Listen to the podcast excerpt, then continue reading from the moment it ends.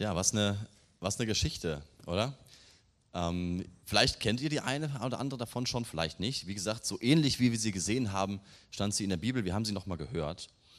Und ich weiß nicht, meine Frage an euch Kindern, hat jemand von euch schon mal seine Eltern so verloren oder dass man kurz dachte, die Eltern sind weg? Hat das schon mal jemand erlebt? Nee. Doch, so langsam. Ich habe ich hab das schon mal gesehen und ähm, auch bei uns schon äh, mitbekommen und das ist, glaube ich, gar nicht gut, sondern so, da kriegt man richtig Angst kurz, wo man merkt, öh, meine Eltern, wo sind die denn gerade? Die sind ja weg. Also als Kind ist es, glaube ich, ziemlich tragisch, wenn man merkt, öh, meine Eltern, auf die ich mich eigentlich verlasse, die sind gerade weg. Und als Eltern, glaubt mir, ist das nicht anders. Wenn eure Eltern euch mal verlieren sollten, glaubt mir, die sind, glaube ich, richtig, richtig besorgt. Die wären richtig, huh. Bei uns ist das tatsächlich, ähm, wir haben nicht verloren, aber wir hatten so eine Situation schon mal nicht ganz so wie jetzt bei Jesus, aber auch mit in Holland, mit ein paar mehr Leuten aus unserer Familie. Und dann meinte unser Mittlerer, ähm, er müsste noch jemanden suchen, und zwar Opa und Oma, die vorhin noch in einem Café da hinten waren. Und er wollte einfach mal gucken, ob die noch da sind, aber die waren schon nicht mehr da, sondern die waren schon bei uns.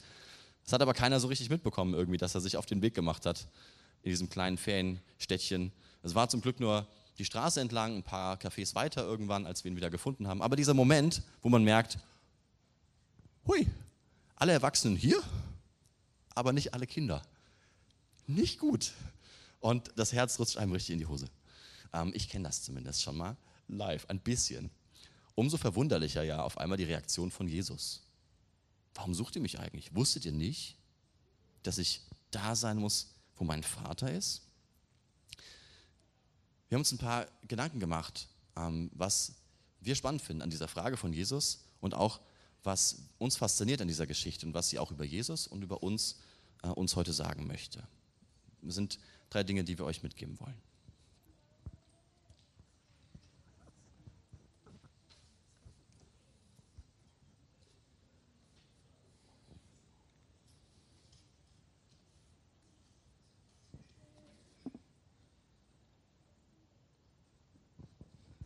Ja, äh, wer von uns würde denn sagen, er war im Alter von zwölf Jahren schon so fest in der Beziehung mit Gott und schon so, ja, hatte schon so einen, einen so ausgeprägten Glauben, dass er mal eben wie Jesus ja, sich denken würde, ja, bleibe ich mal hier im Tempel und unterhalte mich mal mit den Gelehrten.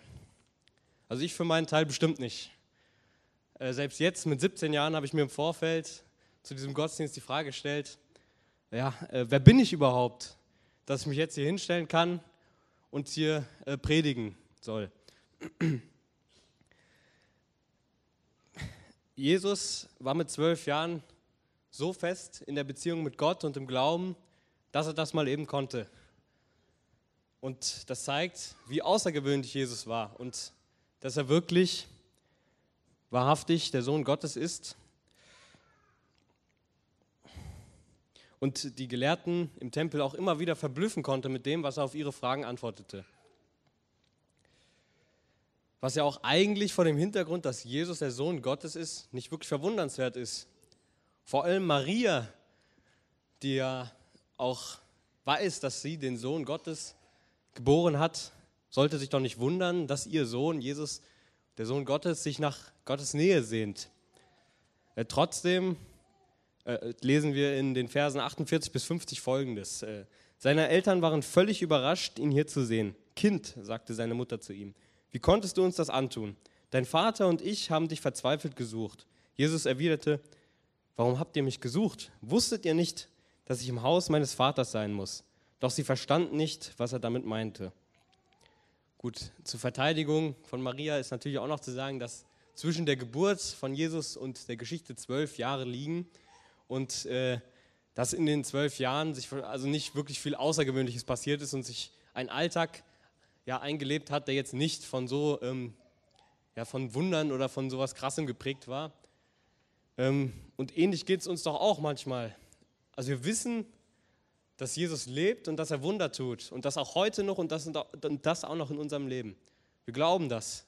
Trotzdem, wenn mal ein Wunder in unserem Leben passiert, rechnen wir in der Regel gar nicht damit oder im Vorfeld schon gar nicht damit, dass Jesus noch Wunder tut, weil wir einfach zu sehr in unseren alltäglichen Strukturen gefangen sind, dass wir gar nicht damit rechnen.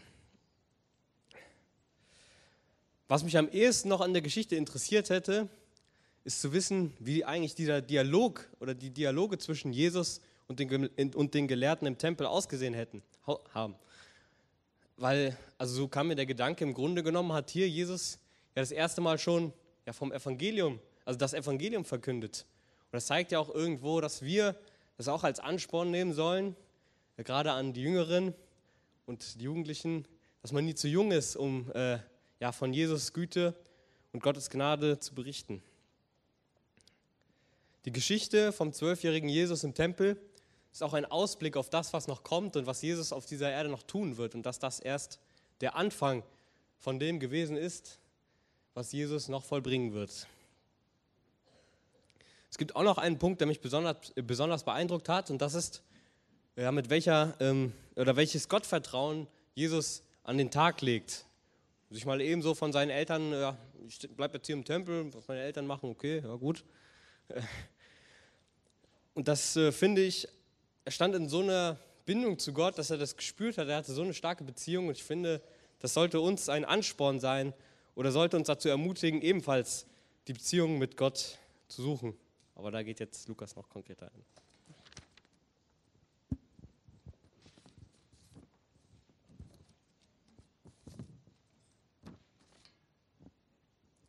Genau, für mich ähm, war ein Teil in diesem Text sehr interessant. Und zwar, als äh, seine Eltern Jesus eben treffen und sie oder Maria dann zu Jesus sagt: Kind, wie konntest du uns das antun?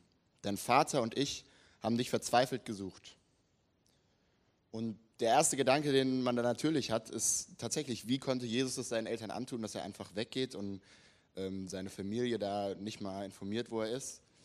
Und man fragt sich natürlich, ob die Familie für Jesus gar nicht wichtig sei. Zum Beispiel liest man auch, ähm, äh, schlagt mal gerne auf, Lukas 8, ähm, Vers 19 bis 21. Ähm, einmal kamen Jesu Mutter und seine Brüder und wollten ihn sprechen. Doch wegen der Menschenmenge konnten sie nicht bis zu ihm durchkommen. Man teilte ihm mit, deine Mutter und deine Brüder stehen vor dem Haus und möchten dich sehen. Doch Jesus erwiderte, meine Mutter und meine Brüder sind alle, die das Wort Gottes hören und danach handeln. Auch hier erweckt es fast den Eindruck, dass Jesus äh, seine Familie gar nicht wertschätzen würde. Wobei wir eigentlich wissen, dass es gar nicht so richtig stimmt und dass seine Familie ihm wirklich wichtig ist. Und wir wissen auch im Neuen Testament wird klar gezeigt, dass Familie sehr wichtig ist. Denken wir nur ähm, an die Szene am Kreuz, wo ihm Maria sehr wichtig ist, dass, es, ähm, dass um sie gekümmert wird. Und ich finde, dadurch wird eigentlich nur noch mehr gezeigt, ähm, dass das Wichtigste in seinem Leben trotzdem Gott ist. Dass das Wichtigste und sein Fokus auf Gott eigentlich seine erste Priorität ist. Dass die Beziehung zu Gott bei ihm immer im Vordergrund steht. Zum Beispiel entzieht er sich sogar manchmal Leuten, um mit Gott reden zu können. In Lukas 5, Vers 15 lesen wir, Jesus wurde immer bekannter, die Menschen strömten in Scharen herbei, um ihn zu hören und von ihren Krankheiten geheilt zu werden. Er aber zog sich in Einsamkeit zurück, um zu beten. Gott zeigt uns, oder Jesus zeigt uns schon ganz einfach durch sein Handeln, dass das Wichtigste die Beziehung zu Gott ist. Und für ihn sogar was ganz Selbstverständliches ist, das ganz klar in seinen Alltag gehört. Und da habe ich mich gefragt, ob ich das genauso tue, ob mir auch Gott so wichtig ist, dass ich vielleicht mal Familie oder auch andere wichtige Dinge hinten anstellen kann, ähm, um eben Gott nachzufolgen. Ob ich wirklich Gott den Vorrang in meinem Alltag geben kann oder ja sogar in meinem ganzen Leben. Und vielleicht stehen manche von euch gerade vor einer schweren Entscheidung oder vielleicht in einer schwierigen Phase. Doch ich denke auch, dass es für vielleicht kleinere Dinge genauso eigentlich zählt. Und man sucht vielleicht für diese Dinge die beste Lösung oder den ausgeklügelsten Plan. Vielleicht versucht man sogar Gedanken oder Gebote von der Bibel ähm, mit einzubringen oder aus biblischer Sicht die beste Lösung zu finden. Aber eigentlich verlieren wir dadurch den Fokus auf Gott auf den, der unser Problem nicht nur am besten kennt, sondern auch am besten lösen kann. Wir machen andere Dinge, die uns beschäftigen oder die in unserem Alltag eben uns beschweren, zu unserer Nummer eins in unserem Leben. C.S. Lewis, das ist ein bedeutender christlicher Schriftsteller aus dem 20. Jahrhundert, ähm, der hat Dienstanweisungen an einen Unterteufel geschrieben, vielleicht kennen das einige, ansonsten werden ihn wahrscheinlich die meisten unter dem Autor als Narnia von Narnia kennen, der hat mal gesagt, ganz frei von mir übersetzt, ähm, lasse die ersten Dinge an erster Stelle und die zweiten Dinge kommen hereingeflogen. Bring die zweiten Dinge an erste Stelle und du verlierst beides. Die ersten und die zweiten Dinge.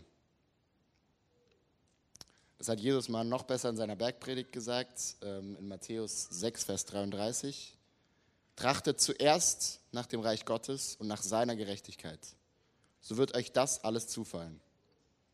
So wird euch das alles zufallen. Jesus zeigt uns ganz klar, wir sollen uns zuerst nach dem Reich und einer Beziehung zu ihm ausstrecken. Und nur dann können uns die zweiten Dinge, die wir in dieser Welt brauchen, eben zufallen. Wir müssen uns wirklich immer wieder auf die richtige Reihenfolge besinnen und zuerst nach Gott und danach nach, alles, nach allem anderen auf dieser Welt streben. Zum Beispiel, was uns belastet oder wo wir Gottes Hilfe brauchen. Zum Beispiel steht auch in Sprüche 3, Vers 5 bis 6, Vertraue auf den Herrn von ganzem Herzen und verlass dich nicht auf deinen Verstand. Erkenne ihn auf allen deinen Wegen, so wird er deine Pfade ebnen.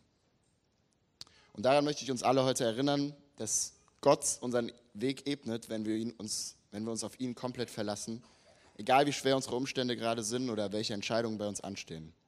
Vertraue auf den Herrn von ganzem Herzen.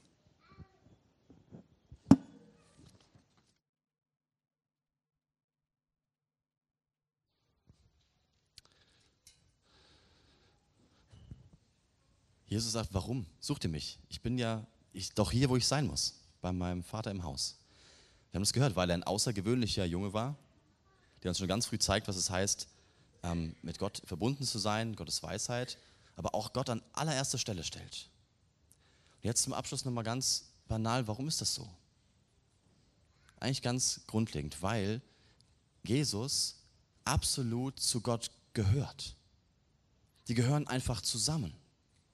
Das ist das Natürlichste für Jesus, weil er kommt von Gott. Er kommt vom Vater und er geht wieder hin und er ist in perfekter Gemeinschaft. Und vielleicht habt ihr auch Dinge vor Augen, wo ihr denkt, oh, die passen super zusammen. Ja?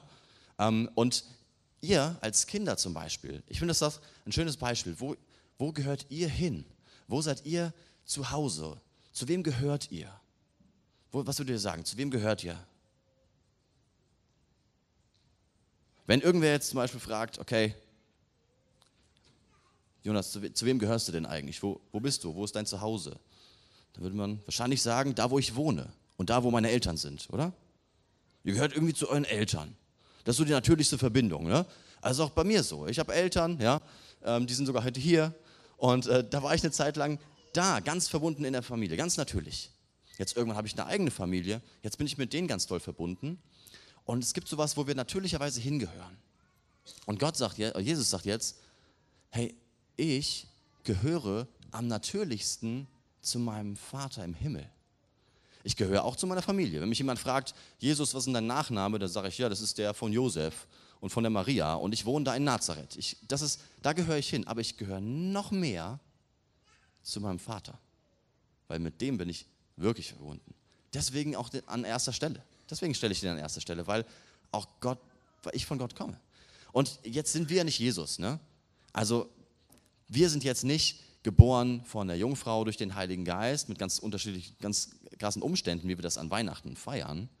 Aber auch jeder von euch, von euch Kindern und auch jeder hier im Raum, wir glauben, dass jeder so von Gott herkommt, dass Gott uns geschaffen und erdacht hat, deswegen das eigentlich das Natürlichste und das Normalste für jeden von uns hier ist, dass wir mit Gott zusammen sind.